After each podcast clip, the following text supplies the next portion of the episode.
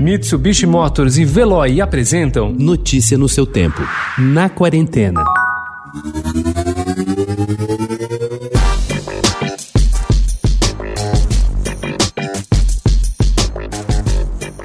O destino parecia ser o limbo. A atriz Helena Cerelo preparava, ao lado de Cristiana Brito, uma adaptação para o teatro do livro O Peso do Pássaro Morto, quando veio o redemoinho provocado pela pandemia do coronavírus, que virou o mundo da arte de ponta cabeça, estagnando o mercado em março. Helena buscou então isolamento social em um sítio a 200 quilômetros de São Paulo, onde continuou o delicado trabalho de versão. A obra de Aline Bey usa poesia para retratar a história da menina que padece para se transformar em mulher. O resultado, que Helena chama de experimento teatral, poderá ser conferido pelo público a partir de sábado, dia 22, às 4 horas da tarde, quando o peso do pássaro morto estará disponível na plataforma digital Simpla por meio do aplicativo Zoom.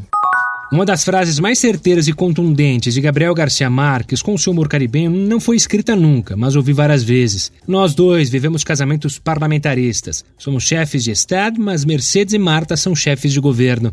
No dia em que Garcia Marques ganhou o Prêmio Nobel de 1982, sua mãe, por telefone, recomendou que ele pusesse uma solitária rosa amarela num vaso, na sua escrivaninha. Dona Luísa Santiago esclareceu. A flor protegeria o filho da inveja e dos malvados. Ele foi-se embora em abril de 2014, pois até a sexta-feira passada, véspera da partida de Mercedes, a rosa amarela era renovada a cada manhã. Infelizmente, a situação sanitária no mundo não deve estar totalmente controlada nem no ano que vem. Por isso, eu quero falar aqui sobre viagens minimalistas, o que não tem nada a ver com fazer uma mala pequena. Mesmo quando for possível retomar a atividade turística, vai ser importantíssimo para a saúde coletiva a gente manter o máximo de distanciamento social. Turisticamente falando, isso quer dizer reduzir deslocamentos e passeios, aquietar, sossegar o facho, chegar e ficar.